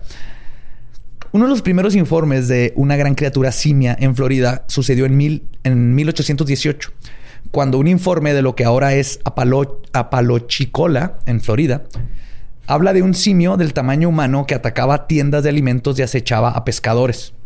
Un 8 de febrero de 1960, Aproximadamente a las 8.45 de la noche, cuatro jóvenes iban manejando cerca del pueblo de Pasco cuando el conductor bajó la velocidad porque vio algo entre la maleza. El joven asumió que era una persona y le gritó si necesitaba ayuda. Pero antes de poder pronunciar una palabra, la figura corrió hacia el automóvil. Era un skunk ape. Le brincó en el cofre, lo hizo que se levantara el carro del peso. Dicen que se levantó casi todo atrás.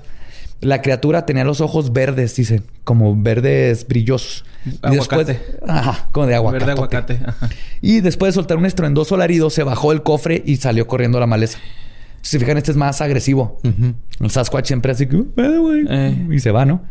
Sí, "Eh, es el este- funeral este es de mi hijo, culero, vete. Ajá. Este güey sí es cricoso entonces. Sí, sí, se me hace que le cayó mal ahí. Bueno, también vive entre cocodrilos, güey. Tienes que ser un poquito más Sí, agresivo. más agresivo. El otro Sí, tiene cocodrilo, Sí, güey. te- Sí, como o sea, tú no sabes, igual un día en una fiesta llegó un cocodrilo con una bolsa de Soriana llena de cosas y le dio a probar. Bueno, sería bolsa del Walmart, Del de Walmart. gringos. Sí. De la Walmart. De la Walmart. La Walmart.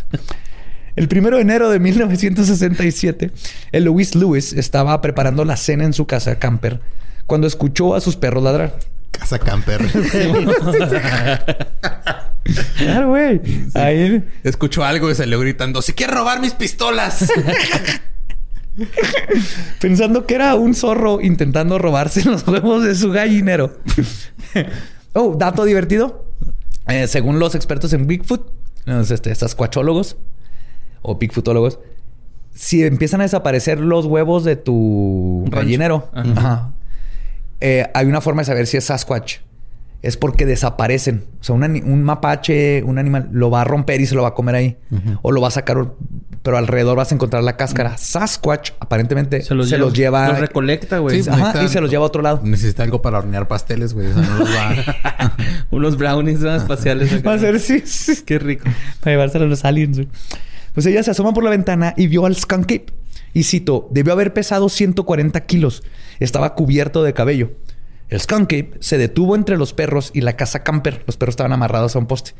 Y empezó a verla fijamente. Eloís corrió y soltó a las cadenas e inmediatamente persiguieron a la criatura, la cual por suerte se retiró al bosque. Los perros lo siguieron y regresaron tiempo después sanos y salvos. Ah, qué bueno. Pero durante todo este tiempo, en Fort Lauderdale, entre el 9 y 10 de enero, el señor Richard Lee Smith atropelló lo que creyó haber sido una persona en la carretera aproximadamente a las 5 y media de la mañana. Y era un bulto de ropa, ¿no? Le hablaba al 911. Eso iba a decir, güey. Es un bulto de ropa. Güey, los accidentes pasan, güey, ¿no? Se le puede pasar a cualquiera. Todos, güey. Todos. Y regularmente el peatón es el que tiene la culpa, güey. En este caso era el Skunk Ape, pues. Skunk Ape. Totalmente. Cuando bajó del auto para ver si estaba bien, se percató de que no era una persona, sino un Skunk de dos metros y medio, el cual se levantó lentamente y luego le gruñó enojado. Smith corrió a su auto y huyó de la escena. ¿Cómo se, dice, ¿Cómo se dice te pasaste de verga en Skunk Ape? Joven, ¿me pasa? eh, ¿Tiene seguro? ¿Tiene, ¿tiene aseguranza? No, háblale al Qualitas, ¿no? Qualitas sí es nacional, ¿verdad? No sé. no, creo que idea. sí. Es una compañía. Sí, sí he visto. ajá. MetLife, pues, ¿no? Sí, no, lo, que, lo que no es nacional es decirle aseguranza al seguro. Eso sí es Ah, bien de frontera, güey. Ok. Dije, dije bien seguro primero, ¿verdad? Ajá, le dijiste y luego, y luego lo, lo eché a perder. Simón. Bien, José Antonio. Muy bien. Como te quiero. Ah, está bien. güey. Pues este vato huye de la escena. Que no sé si eso es un crimen. Se atropella. atropellaron. Huir de la escena de un atropello es un crimen, pero si atropellaste un skunk ape, no sé. No, si te, si, ya, o sea, si le hablas al 911 y Y- dices que viste a alguien atropellar Ajá. un skunk ape, no, ya no hay pedo. Sí. Pero eh, tú mismo atropellaste a skunk ape. Pero, te- pero tiene que andar al pendiente de, de las noticias locales a ver si pasa algo, güey, para Sí, una, ¿cuánto, una, ¿cuánto le calculas tú? ¿Una semana, dos? De estar pendiente de... como un mes, un dos sin dormir, bien. Entonces sí durmió bien. Y llamó a la policía e hizo su reporte. Ese mismo día, la policía de Fort Lauderdale recibió más de 20 llamadas de gente reportando a la criatura. Al siguiente día, a las dos y media de la mañana, el oficial Robert Hollymail se topó con la criatura mientras hacía sus rondas. Mientras la veía de- desde adentro de su auto y llamaba para pedir ayuda, la criatura tomó una postura de ataque, mostrando sus dientes y gruñendo. Tenía los ojos que brillaban como color ámbar. El oficial decidió sacar su arma y le disparó en varias ocasiones. La criatura se desvaneció entre el bosque. Cuando llegó el apoyo policiaco, varios elementos entraron al bosque para intentar encontrar a Skunk Ape. Incluso usaron el helicóptero de la policía. No mames, O sea, cabrón. así de serio fue este pedo, güey. Sí. Así de serio fue. el- Este güey lo vio 20 llamadas. Este vato atropelló algo. Y ahí va el helicóptero de la policía, güey. Y no lo encontraron. Pero es que es el Skunk Ape. Y eso que tenía cirrosis, ¿no, güey? Pinches ojos ámbar acá. Los güeyes casi no corren, güey. Mi abuelo murió de eso y casi ¿Se no nos ponen los ojos ámbar? Sí, se ponen amarillos. acá. También sí, con güey. el... También, también con ciertos tratamientos de quimio y también con hepatitis y todo eso, Ay, ¿no? güey, eso no, no sabía. Simón. O si eres un Skunk Ape. Ajá.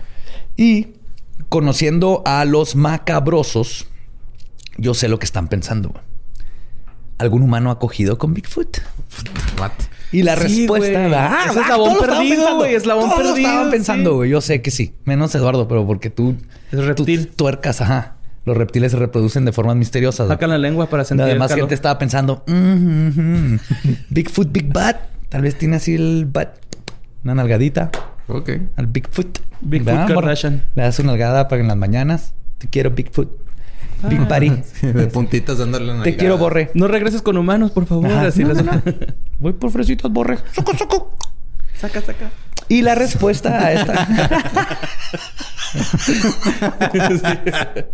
No, está bien. y la, re- la respuesta es que depende si le crees a la siguiente mujer. Nancy Hoggart es una agricultura de marihuana. Cuando todavía... Saca, saca. cuando todavía no era legal, ¿ok? Aparte, no, sí. aparte.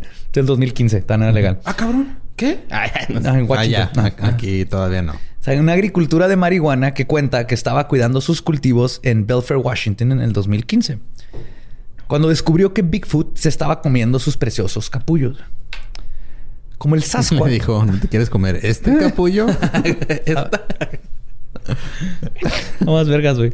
Como el, como el Sasquatch estaba mordisqueando su sustento, Hoggart decidió defender su patrimonio. Armada con una escopeta, se enfrentó a Bigfoot. Y cito. Apunté mi escopeta hacia él. Y él levantó las manos, asustado. Ay, güey. Fue entonces cuando miré hacia abajo y noté que tenía una gran erección entre sus piernas. No había recibido nada en mucho tiempo y bueno, a partir de ahí, de alguna manera se convirtió en una película para adultos. No sé si él comenzó o yo. Me lo hizo por detrás, lo que me pareció genial. O sea, Bigfoot le gusta cita. anal. no, por a- No, o sea, la posición, güey. la posición. Ah, ok. Probablemente, no sé, no, no explicó, se fue más allá. Probablemente le guste, no sabemos. Pero se refiere a posición de perrito. Ajá, ok. ya. Supongo. Ajá, sí, sí. From behind. Sí, Por pero no. desde atrás. Sí. Pie grande por el chiquito, no sé, no creo luego- que sea una buena búsqueda. Pie grande por el chiquito. Esa es una novela. Hay toda una Sí, güey. gama Sí de, me acuerdo que nos enseñaste ese pedo. de criptoerótica con Bigfoot, con Mothman, güey. Sí. No Lo- mamón. luego hay que hacer un episodio donde les lea puro criptoerótica, güey. Va, va a tardar, pero, pero estoy dispuesto a leer, a meterme en ese mundo por ustedes.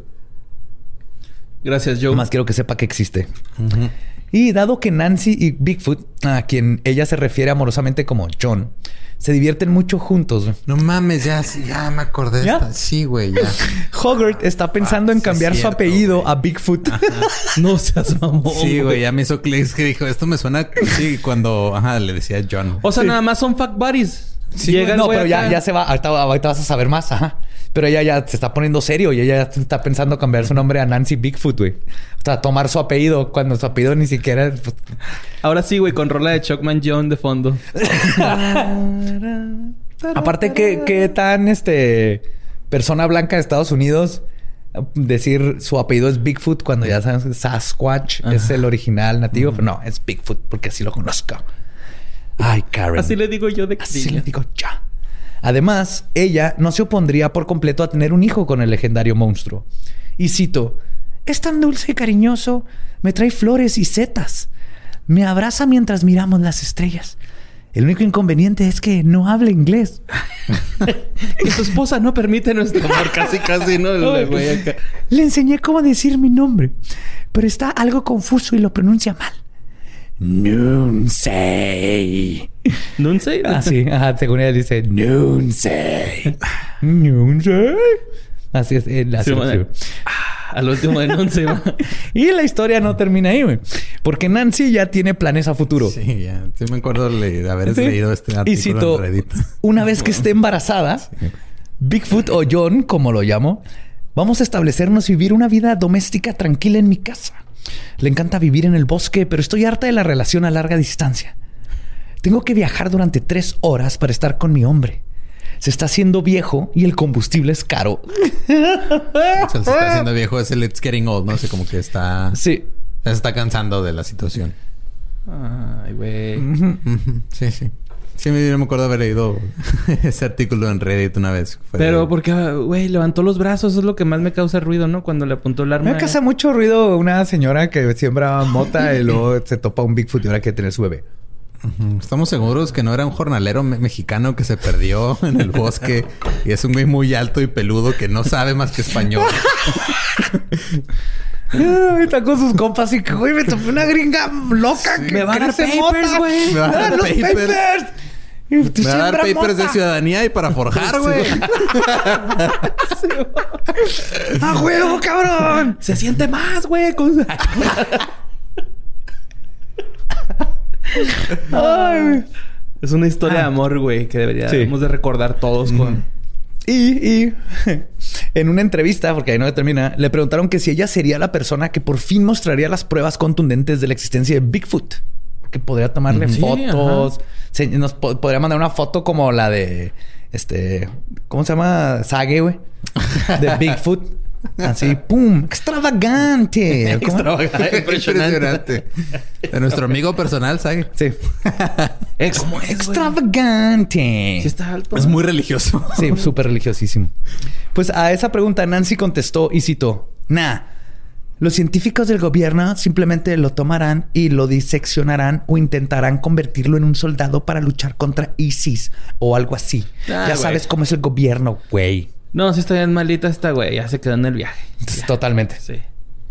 Y así que la esperanza de tener evidencia concluyente sobre la existencia de Bigfoot está en las manos de Nancy. Mientras tanto, los demás tendremos que seguir indagando. Mira, a veces en las manos, a veces en la boca, a veces en-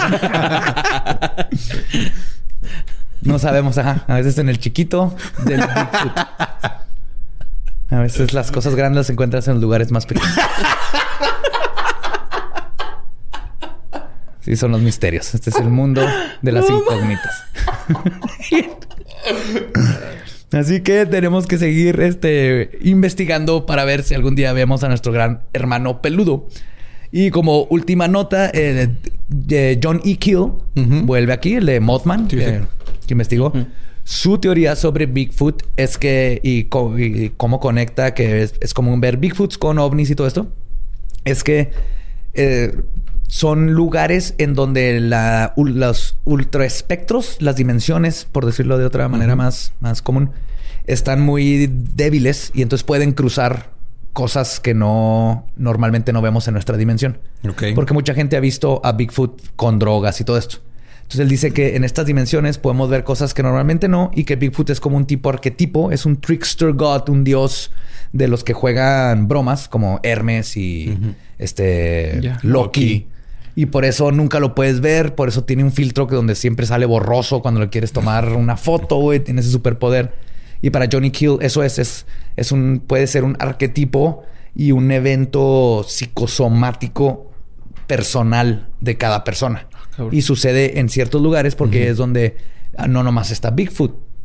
Hay portales interdimensionales y estas cosas o estas fluctuaciones en la fábrica del tiempo y el espacio. Fábrica. ¿eh? la tela del La tiempo. tela del La tiempo tela. del, del espacio que permite que estas cosas se, se, este, Se percolen de una dimensión a la otra. Ajá. Y pues esas Entre, son... en- entre más hacías movimiento con las manos, más, más me di cuenta que tienes que pintarte las uñas bien otra vez, güey. Te les bien jodido, güey. Esa es la vida de un escritor. La vida de un escritor. Este teclado te madre, no puedo tener nada bonito en mis uñas. Eh, güey, y de la foto que me mandaste, ¿qué pedo? Cuéntanos de eso, güey, también. Ah, la foto ahí va a estar en los, en los show, notes. Es de un Bigfootólogo. No quise meterme con él. Ok. Porque está ahorita metido en un Polémico. problemota. Ajá, está muy polémico. La foto está muy cabrona y no es la única. Tiene varios y ¿Por qué se varios videos. problemas por también este tuiteó cosas sobre la gente trans o nomás? Ok. No está tan pendejo. este güey nomás cree en Bigfoot, güey. si, si mucho, si mucho hizo un Bigfoot fake, que es el Bigfoot fake más vergas que he visto en toda mi vida, güey. Ok. Si mucho, ese es su pecado, güey. No, no, no. Sí está Nada bien chingón, güey, Está la- muy cabrón. El punto es que hay una foto muy cabronzota de la van a ver cabroncísima. O sea, ¿la ves? Sí, y, es, bien. y es parte de un video. O sea, no es una foto que alguien photoshopeó. Es parte de un video y parpadea en el video. Y lo que pasa es que lo qui- quitaron su página y hay un desmadre porque hay otra compañía de críptidos que está investigando a y va a sacar una película sobre un documental sobre Bigfoot. Y al parecer estaban juntos pero la gente se le está echando al que hizo el, el, El Bigfoot que ese, tuviste de que es súper fake y bla bla bla aunque no han podido comprobar lo contrario todavía en, en muchos de sus de sus cosas pero cayó en entonces dije es mucho desmadre para decir eh, este Es vato, prueba, ajá, ajá. me- lo, lo- lo acabo de conocer y me tendría que meter muchísimo en él para ver si es fake o no. Tiene que pasar más tiempecito, pues. Sí, entonces estoy esperando a ver qué pasa, pero ahí va a estar la foto y tiene en la foto está el nombre y se pueden meter a ver su evidencia y todo eso está muy interesante. Tiene una foto de una Bigfoot mujer que es algo que nunca he visto en mi vida. Así ca- casi es toda peluda, labios grandes y unos ojos negros, negros, negros. Hmm, guapilla. Sí, guapísima. Ay, bebé. Y pues esa fue la historia. Era con el filtro este de que te hace morra, ¿no, güey? Del Bigfoot lo estaba probando. Bigfoot usando Face App. Sí. Así que ese fue Bigfoot. Espero que les haya agradado. Espero que sigan buscando en sus corazones y mente, o mínimo entretengan la posibilidad de que existe este gran hermano ahí en el bosque. Uh, uh, uh, uh, y que algún día podamos tener un bebé con él. ok. Póngate usted a tener un Bigfootcito. Sí, pero no mío. O sea que... Pues que lo tenga por ahí y me lo done, ¿no? O algo. What? No, te vas con ella a, a criarlo en el bosque. Ah, que está mi morrita. Sí. No, estoy muy enamorado yo, güey. Pues se van los tres. No es, no es trío si uno es de otra especie. es como de- de- de- tú puedes tener a tu esposa y tienen un perro y no son un trío. Nomás que acá es un Bigfoot y lo se pueden reproducir aparentemente. O sea, sofilia, pero en, en bípeda. Ajá, sí. Sofilia bípeda no es sofilia. Es orgía ya. Ok, no en caso de esas cosas. no- legalmente no sabemos si lo que acabamos de decir mm, es, es legal o no. Ajá, básicamente. Entonces, Yo creo no. investiguen las leyes Sí. primero antes de, de involucrarse en, en, en, en- en- ¿cómo? No, está bien. No, Este, gracias por escuchar. Ah, recuerden que nos pueden seguir en todos lados como arroba leyendas podcast. A mí me pueden encontrar como arroba ningún Eduardo. Yo no soy borroso. A mí como arroba Mario López Capi. Y yo estoy como Elba Diablo. Y pues con esto nuestro podcast ha terminado. Podemos irnos a pistear. Esto fue Palabra de Belzebub.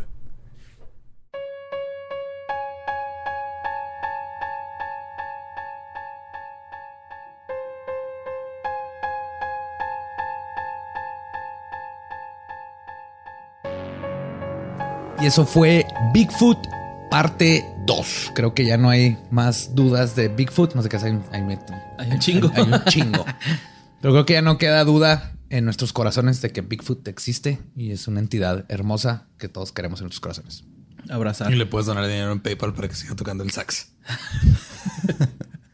¿Qué? Sí, ¿No ¿no has visto esa video? página de Sax, No. Sax Squatch?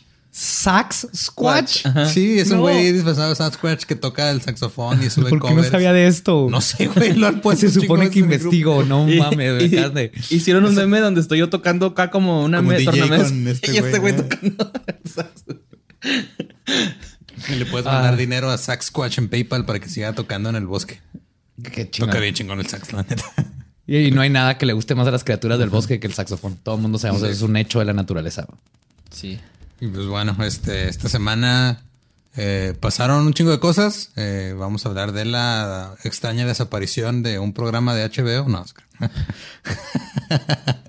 no, este, güey, sé que no tiene mucho que ver con la temática de, de leyendas? pero lo que le hicieron a Trump. Ah, estuvo brillante, brillante. No, no, no. Tienen que pongan atención a esto. Si, si siguen aquí, se van a querer quedar. Sí, vean esto. Ok. Trump. Eh, conté- he hablado mucho de Trump últimamente, güey. Ya Sí. no sé qué pedo con mi carrera. Como hoy alguien preguntó así que alguien puso en un tweet de que Badía ha hablado de las peores personas del mundo y todo eso. Y por primera vez hablando de Trump, Lolo le dijo que si quería una cubeta para vomitar. y luego le, le contesté: Ese imbécil tiene los códigos nucleares. güey. Es que eso es lo que más miedo me da. Ese imbécil puede mandar una bomba nuclear. Bueno, si quieren un poco más de contexto sobre eh, Trump, escuchen los dos episodios del Dollop. Son casi cuatro horas de Sí. y todo lo que faltó. O sea, ni siquiera hablamos de Epstein, ni siquiera hablamos, no, güey, o sea, ni siquiera eso. Lo que pasó fue que, este, ok, contexto. Trump ahorita está en su campaña de reelección porque ya nunca dejan de hacer campaña. Ajá. Entonces hizo un rally, que es pues, una como pues, una convención donde iban, o una- un evento donde iban un meeting, eh, sus fans o sus seguidores en Oklahoma, en Tulsa, Oklahoma. Originalmente, eh, la fecha que habían escogido para esto era el 19 de junio, que en Estados Unidos se conoce como Juneteenth, que es cuando se celebra eh, la abolición de la esclavitud. La verdadera abolición de La verdadera, de la- de la esclavitud, ¿no? Es cuando ya los, los, este, esclavos lle- llegó un, un general y le dijo, ahora sí son, o sea, son libres y todo el mundo, porque cuando, cuando apenas se liberaron, eh, fue como una ley que sacaron, pero nadie le hizo caso, ¿no? Entonces, ese es el verdadero día de la independencia. Sí, entonces Juneteenth este, es un día que festeja a toda la gente de ascendencia afroamericana por, porque es algo muy importante para su cultura, obviamente. Entonces este güey dijo, voy a Ah, ir... espérate, y aparte hay algo muy importante de Tulsa. Sí, eso, eso Ah, iba. perfecto. Voy a ir a hacer un evento a unas escasas cuadras donde ha habido una de las peores matanzas contra afroamericanos, el día en el que celebran que ya son libres. O sea, Tulsa, vean Watchmen. Eh, lo, lo tenía gratis HBO, no sé si siga con no eso. sé, pero es... Pero vean Watchmen relevante. y ahí sale, ¿no? Pero el punto es de que era toda una comunidad, le decían el Black Wall Street, tenían un chorro de dinero, banqueros, era una comunidad que empezó a florecer bien fregón y llegaron los blancos y quemaron todo y mataron a casi todo el mundo. No Ajá, más entonces porque eran Trump dijo, negros. este, voy a ir a hacer mi primer evento después del COVID ahí. Sí, güey. El, Sí, sí, el sí. mero día en el que ellos festejan este su Independencia. Y es de güey, o sea, güey, no te pases de verga. ¿Cómo se le ocurrirán las grandes ideas a Trump, güey? No sé. Yo creo invoca Echeverría así en, el- en la Ouija, güey. Sí, güey. Entonces, ese es el contexto. Eh, dato este extra. eh, cuando, cuando apartabas boletos, te hacían firmar que no, te, no se sean responsables ellos si te daba coronavirus. El punto es que el, el lunes, el güey que estaba a cargo de la campaña de reelección, que se llama Brad Parscale, puso en, en Twitter que no mamen, este, estamos rompiendo récord. Ya hay este un millón de peticiones para de boletos para ir a este rally. Al rally fueron aproximadamente 6 mil personas. Se le cabían creo que 18 mil más o menos. Este, Es la cantidad de gente 6,000. que nos escucha a la, 6,200, a la hora de que salió el episodio. Qué güey. chingo, güey. 6.200 personas fueron al evento. Y había afuera de donde iba a ser el evento, como iba a haber un chingo de gente, había un escenario enorme y había toda una instalación afuera para, para que estuviera la gente que no alcanzó a entrar evento. así que oh, necesitamos hacer a un lado para otras 20 mil, güey, porque esto va a estar, se va a reventar, güey. Simón. Y fueron 6 mil nada más. Y la razón, o, o parte de la razón, es porque unos fans de, de K-pop y unos usuarios de Twitter empezaron a decirle a sus seguidores que apartaran un chingo de boletos.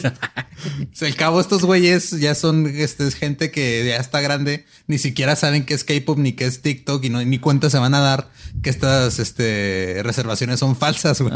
Y son puros chavitos de do- 12, 13 años. Son adolescentes en su mayoría. Pero estuvo bien cabrón, güey. Eso porque era, era el, el auditorio le cabían 19 mil.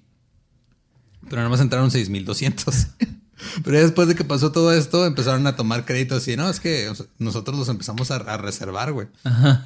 Y es así de. Es una manera bien chingona de, de joderte a la generación que no te entiende, güey. K-Punk. Ajá.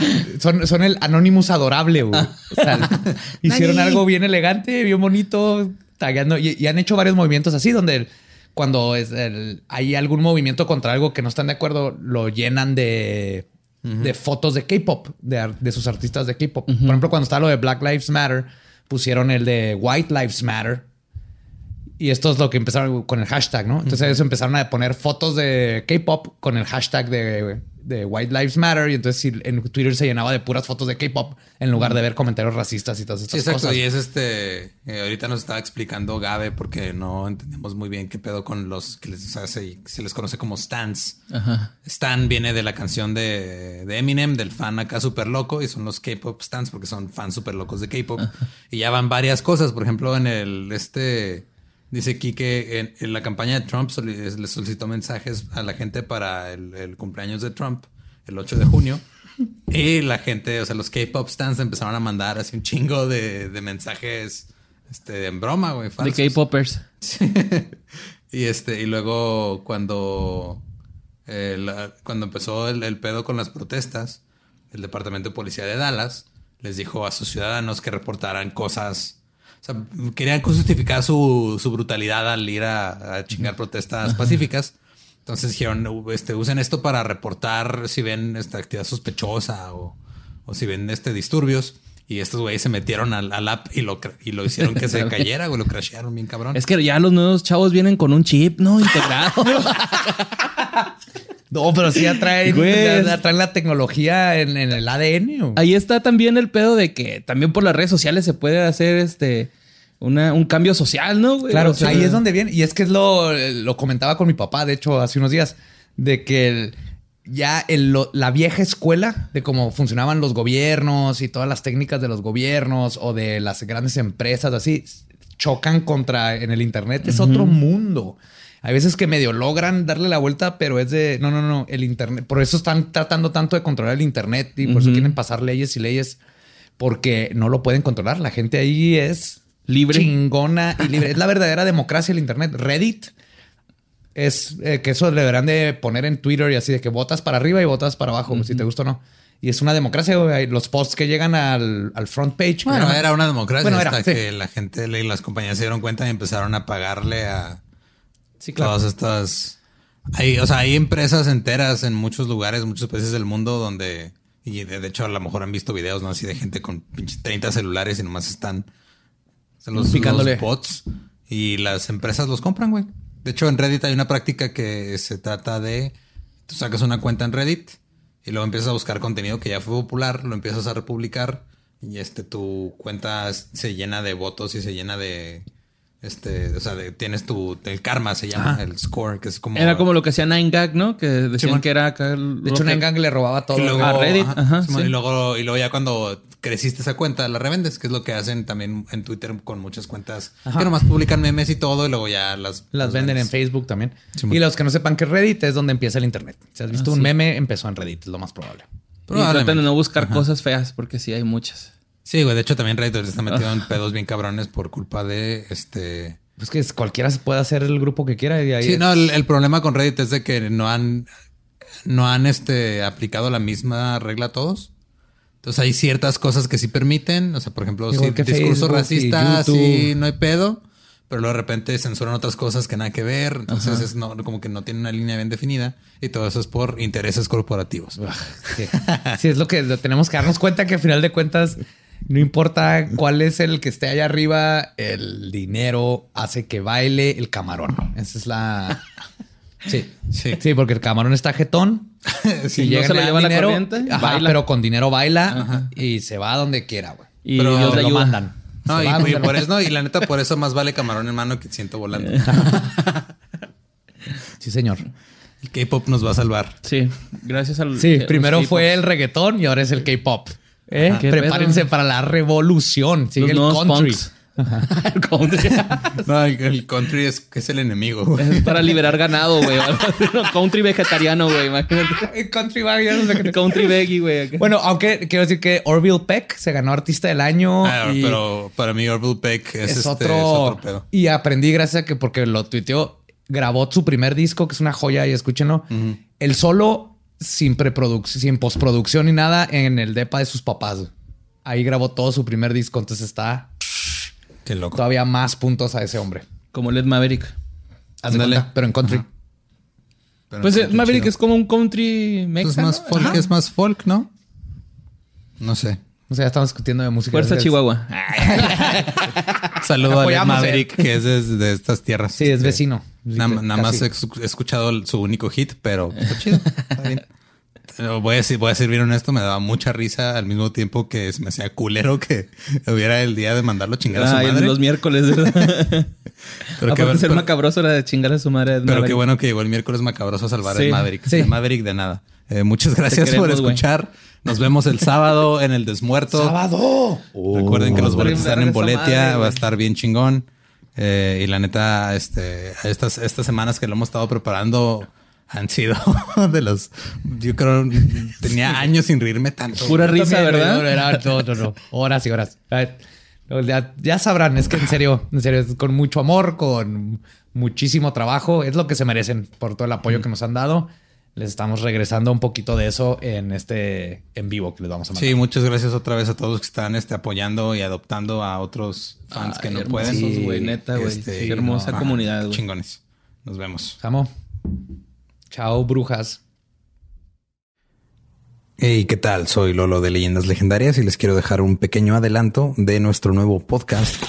Estás escuchando El Dolop, parte de All Things Comedy Network. Este es un podcast de historia americana en el que cada semana yo, Eduardo Espinosa, le contaré un suceso histórico americano a mi amigo. José Antonio Badía, que no tiene idea de qué se va a Ok, lo bueno es que el tema. No, lo bueno es que nada más te trabas cuando lees, ¿verdad? Sí, O sí, sí. No, no cuando voy a decir una línea que he dicho ya como cuatro o cinco veces.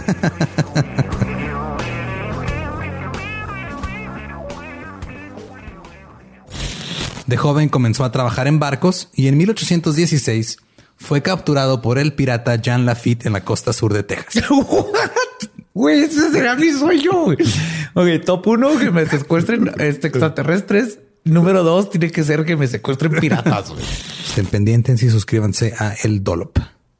¿Estás listo para convertir tus mejores ideas en un negocio en línea exitoso? Te presentamos Shopify. Tal vez no lo sabías, pero nuestro podcast More Than Mamis es un negocio y lo empezamos por supuesto para desahogarnos y hablar sobre la maternidad, no para convertirnos en expertas de ventas y del e-commerce. Así que sí, necesitábamos ayuda para vender nuestro merch y poner en marcha nuestra tienda. ¿Y cómo suena con Shopify? Llegó otra venta. Shopify es la plataforma de comercio que está revolucionando millones de negocios en todo el mundo. Ya seas un emprendedor desde tu casa o desde donde sea, Shopify es la única herramienta que necesitas para iniciar, administrar y hacer crecer tu negocio sin dificultades. Con Shopify puedo gestionar pedidos, envíos y pagos desde cualquier lugar, brindándote toda la información y estadísticas de tus ventas al detalle. Regístrate para un periodo de prueba con tan solo un dólar al mes en shopify.com barra sonoro, todo en minúsculas. Ve a shopify.com barra sonoro para llevar tu negocio al siguiente nivel. Shopify.com barra sonoro. ¿Estás listo para convertir tus mejores ideas en un negocio en línea exitoso? Te presentamos Shopify. Tal vez no lo sabías, pero nuestro podcast More Than Mamis es un negocio y lo empezamos por supuesto para desahogarnos y hablar sobre la maternidad, no para convertirnos en expertas de ventas y del e-commerce. Así que sí, necesitábamos ayuda para vender nuestro merch y poner en marcha nuestra tienda. ¿Y cómo suena con Shopify? Llegó otra venta. Shopify es la plataforma de comercio que está revolucionando millones de negocios en todo el mundo. Ya seas un emprendedor desde tu casa o desde donde sea, Shopify es la única herramienta que necesitas para iniciar, administrar y hacer crecer tu negocio sin dificultades. Con Shopify puedo gestionar pedidos, envíos y pagos desde cualquier lugar, brindándote toda la información y estadísticas de tus ventas al detalle. Regístrate para un periodo de prueba con tan solo un dólar al mes en shopify.com barra sonoro, todo en minúsculas. Ve a shopify.com barra sonoro para llevar tu negocio al siguiente nivel. Shopify.com barra sonoro. It is Ryan here, and I have a question for you. What do you do when you win? Like, are you a fist pumper? A woohooer, a hand clapper, a high fiver. I kind of like the high five, but if you want to hone in on those winning moves, check out Chumba Casino. At chumbacasino.com, choose from hundreds of social casino style games for your chance to redeem serious cash prizes. There are new game releases weekly, plus free daily bonuses. So don't wait. Start having the most fun ever at chumbacasino.com. No purchase necessary. Group. Void were prohibited by law. See terms and conditions. 18 plus.